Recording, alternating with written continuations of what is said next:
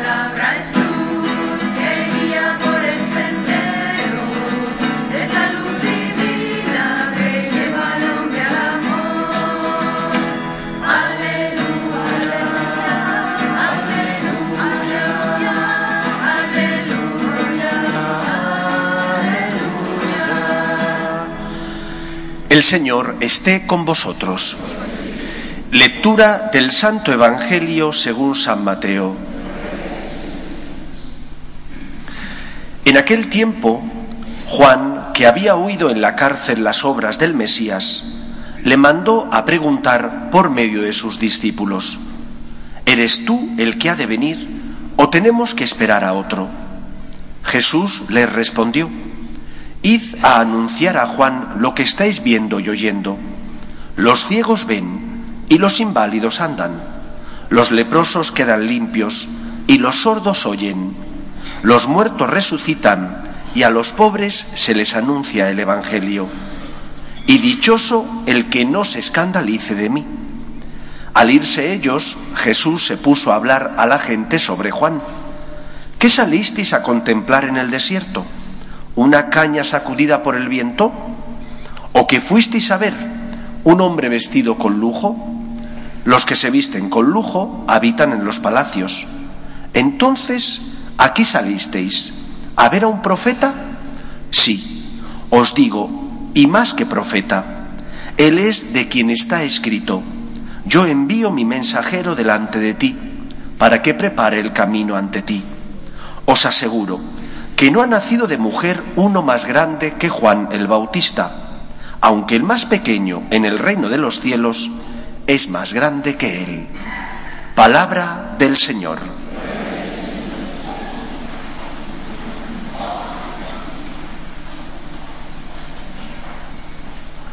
Recuerdo que empezamos el adviento con la mirada fija en aquel que venía. Hoy el Evangelio nos recuerda que ese que viene no es un cualquiera, es nada más y nada menos que el Mesías, el Hijo de Dios, el Salvador.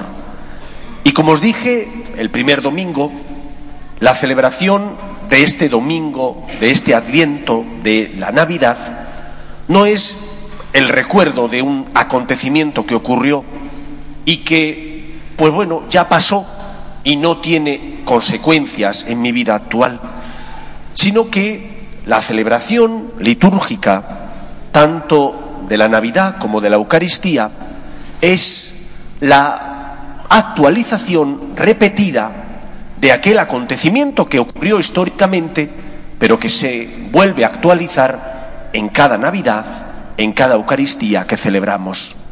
No es que Cristo nació, es que Cristo nace. No es que Cristo vino a la tierra, es que Cristo viene. Eso es lo que hacemos mediante la celebración de la Eucaristía, mediante las distintas celebraciones litúrgicas. Viene el Salvador del mundo. ¿Y porque es el Salvador del mundo? Hace hechos y acontecimientos que no podemos hacer los demás seres humanos. Cura la ceguera, cura la enfermedad, da la vida divina, porque es el Hijo de Dios, el dueño de todo lo creado. Recientemente, la Conferencia Episcopal Española celebró sus 50 años de la fundación y con motivo de esta efeméride, el actual rey español, Felipe VI, visitó la sede de la Conferencia Episcopal. El discurso de don Felipe fue un discurso, yo creo que elegante, un discurso en parte realista, reconociendo la tarea asistencial que hace la Iglesia, pero también en parte falto de toda la verdad. Solo dijo parte de la verdad. A mí me molesta profundamente el que se reduzca la misión de la Iglesia únicamente a la misión asistencial o caritativa. Cristo que instituye la Iglesia, la instituye como sacramento de salvación. Y efectivamente, son pobres los que no tienen alimento. Y efectivamente, son pobres los que necesitan compañía, tantos ancianos que se encuentran solos. Y son pobres aquellos que necesitan asistencia médica y no la tienen, bien porque vienen de países donde no existe o porque no tienen la capacidad adquisitiva para pagarla. La Iglesia ayuda a esas personas. Son pobres. Pero solo son pobres los que no tienen alimento. Solo Cristo funda la Iglesia para que la Iglesia asista y ayude a estas personas. No es verdad. La misión de la Iglesia es mucho más amplia que la misión meramente caritativa. La, caridad no solo es ayudar al que no tiene alimento, la caridad es ante todo dar vida, la vida espiritual, la salvación que Cristo ha venido a traer a todos los hombres. Y la Iglesia es instrumento de Dios, o debería serlo, para ello. Y lleva a cabo esa misión mediante la Cáritas parroquial que hay en todas las parroquias. Pero lleva también a cabo esa misión mediante los colegios, mediante las universidades, que son dirigidas por tantas órdenes religiosas que se preocupan de formar a las personas que acuden allí. Y lleva a cabo esa misión por medio de las parroquias, por medio de las asociaciones e instituciones eclesiales que ayudan a las personas a encontrarse con Dios y a que Dios le redima de su culpa, de su pecado. Por eso creo que, aun siendo el discurso de nuestro rey un discurso donde alababa la misión de la Iglesia, aunque solo se centraba en la actividad caritativa, creo que fue un discurso parcial y no un discurso íntegro. Y hemos de recordar la misión de la iglesia es la de ser luz en medio del mundo. Y eres luz cuando ayudas al que sufre y eres luz cuando iluminas las conciencias. Y tengo la impresión de que nuestra sociedad tan desnortada, tan secularizada, que vive en este capitalismo salvaje que con tanta frecuencia criticaba el Papa San Juan Pablo II, la misión de la Iglesia principal es la de iluminar las conciencias de las personas. Cristo viene a ser tu luz. Cristo viene a iluminar tu vida, para sacarte del abismo, de la tiniebla, de la oscuridad de esa noche que te impide distinguir el bien del mal. Eso es fruto del pecado original de nuestros primeros padres. Y Cristo viene a iluminar tu vida y tu corazón y lo hace por medio de los siguientes instrumentos. Tu conciencia. Una conciencia bien formada, pero también bien alimentada, mediante la ayuda del magisterio de la Iglesia, que ilumina la conciencia y nos ayuda a saber qué es lo que tenemos que hacer. Porque no solo la conciencia ilumina nuestra vida, y porque la conciencia no es la última norma de moralidad, a pesar de que hoy en día nos quieran hacer entender eso. Hay alguien que está por encima de la conciencia. ¿Quién? Dios, que es el Señor y que es el creador de todo lo que existe. Y por lo tanto, Él es el que ilumina mi vida por medio de esa conciencia si está bien formada, por medio de la voz del Papa y de los obispos cuando ejercen el magisterio auténtico, por medio también de mi corazón cuando rezo cuando leo la palabra de Dios y Dios me habla por medio de esa palabra de Dios o me habla en la oración. También Dios ilumina mi conciencia, ilumina mi vida por medio de mis obligaciones. Yo sé qué es lo que Dios quiere que haga cuando examino mi vida y digo, estoy siendo un buen padre o madre de familia, estoy siendo un hijo agradecido, estoy cumpliendo con mis tareas, con mis deberes profesionales por los que percibo una remuneración, justa o injusta, pero una remuneración, la que hemos pactado. ¿Estoy cumpliendo con mis deberes? Y por último, Dios ilumina tu vida haciéndote ver qué es lo que tienes que hacer por medio de las personas que están necesitadas y pasan a tu lado. Y cuando esa persona te mira, es el rostro de Jesús que pide tu ayuda. Y no puedes decir, no sé qué es lo que Dios quiere para mí. Porque si miras a esa persona, sabrás qué es lo que Dios quiere para ti, que le ayudes y socorras.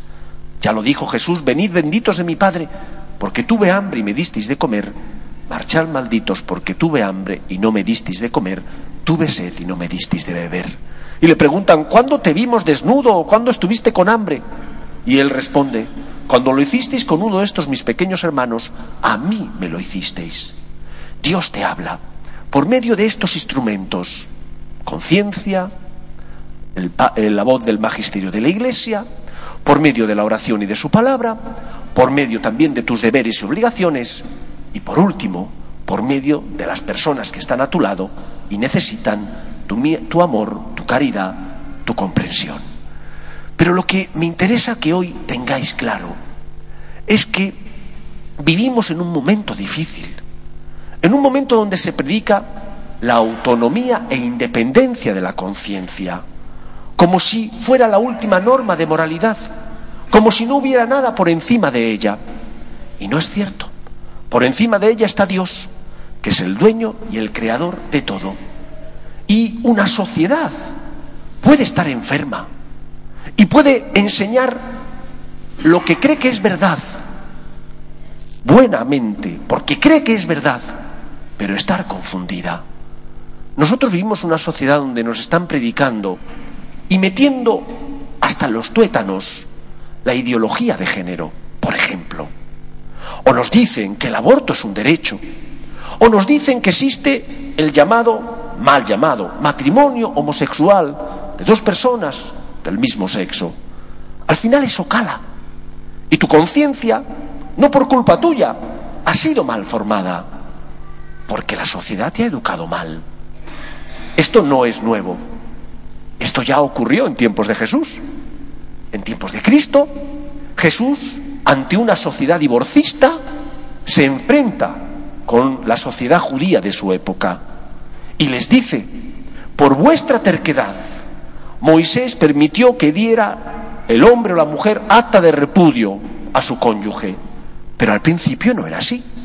Al principio Dios creó al hombre y a la mujer, por eso abandonará el hombre a su padre y a su madre, se unirá a su mujer y serán los dos una sola cosa. Por eso lo que Dios ha unido, que no lo separe el hombre. En la sociedad judía de tiempos de Cristo, la conciencia estaba mal formada. El divorcio era algo permitido y visto como bueno. Y Cristo viene a iluminar la vida de esas personas diciéndoles, Dios no quiere el divorcio, puesto que ha unido al hombre y a la mujer para toda la vida y crea un vínculo indisoluble. En nuestro tiempo hay también muchos riesgos que tenemos en la sociedad y que impiden que se formen las conciencias justamente y bien. Como os he dicho, la conciencia de que el aborto es un derecho. ¿Cuántos católicos creen esto ya? ¿Cuántos jóvenes que van a colegios religiosos piensan esto porque es lo que se predica y se ve? ¿Cuántas personas piensan que la eutanasia, mal llamada muerte dulce, para no llamarla asesinato, es un derecho para evitar que sufra el anciano o el enfermo que está sufriendo? ¿Cuántas personas creerán que no importa nacer hombre o mujer porque lo importante es lo que tú quieras ser y lo que tú sientas, lo que vende y predica la ideología de género? Y aquí nosotros tenemos una misión y tarea que hacer, la de proclamar que solo Cristo es el Señor y enseñar la verdad que ilumine a las personas. Una verdad que no proviene de creer o no creer en Dios, sino una verdad que proviene de la ley natural, de esa ley que está impresa en las criaturas que son obra de Dios y que Dios puso esa ley en ellas para que pudieran ser felices. Y esta ley natural hoy en día no se predica, o se predica en foros muy marginales, en muchas iglesias, en muchos movimientos, pero no en todos. Tenemos que decirle, tú eres mi Señor, y tenemos que decirlo también viviendo, siendo fieles a su luz, y por lo tanto educando a los nuestros solo en la verdad que les hará libres. que les ayudará a distinguir el bien del mal y que por lo tanto les posibilitará el que elijan entre lo bueno y lo malo y no vivan confundidos. Esto es lo que estamos viviendo. Una sociedad sin norte, confundida, porque ha perdido ya, no sabe distinguir lo que está bien de lo que está mal. Por eso digamos al Señor, tú eres mi Señor, y dejemos que su luz ilumine nuestras conciencias, las forme, para que haciendo aquello que Él nos pide, por medio de la voz del Papa y de los obispos, por medio de la tradición de la Iglesia transmitida a lo largo de los siglos, encontremos el camino que nos lleva a la salvación y a la felicidad. La Iglesia no solo tiene que cuidar al pobre que no tiene alimento, tiene que cuidar al pobre que no distingue, al ciego moral, que no es capaz de distinguir lo bueno de lo malo, que confunde las cosas porque han malformado su conciencia. Él no tiene culpa, no será una conciencia mal formada culposa, pero es una conciencia mal formada que le afecta y le hace daño, porque el mal siempre esclaviza y solo la verdad, como dijo Jesús, nos hace verdaderamente libres. Pues pidámosle al Señor que la Iglesia no tenga miedo a predicar la verdad, aunque pueda ser perseguida, que no tenga miedo a iluminar y crear verdaderas conciencias basadas en la ley natural Dios es el Señor que ha creado todo lo que conocemos y dejó impresa su huella en la obra que Él creó, es decir, en sus criaturas. Siendo fieles a la verdad, podremos ser verdaderamente libres.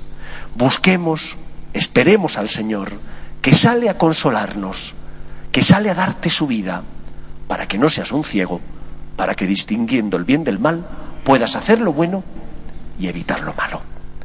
Y hagámoslo con obras concretas. Hagámoslo en cada momento de nuestra vida, comportándonos como personas que saben lo que tienen que hacer porque tienen conciencia y que hacen aquello que el Señor les pide porque sabe que solo el Señor es el camino que nos lleva a la salvación, que nos lleva a la felicidad. Que el Señor os bendiga. Nos ponemos en pie.